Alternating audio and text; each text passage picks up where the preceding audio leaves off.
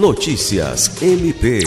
O Ministério Público do Estado do Acre realiza no sábado 23 de julho uma edição do programa MP na Comunidade, no município de Manuel Urbano.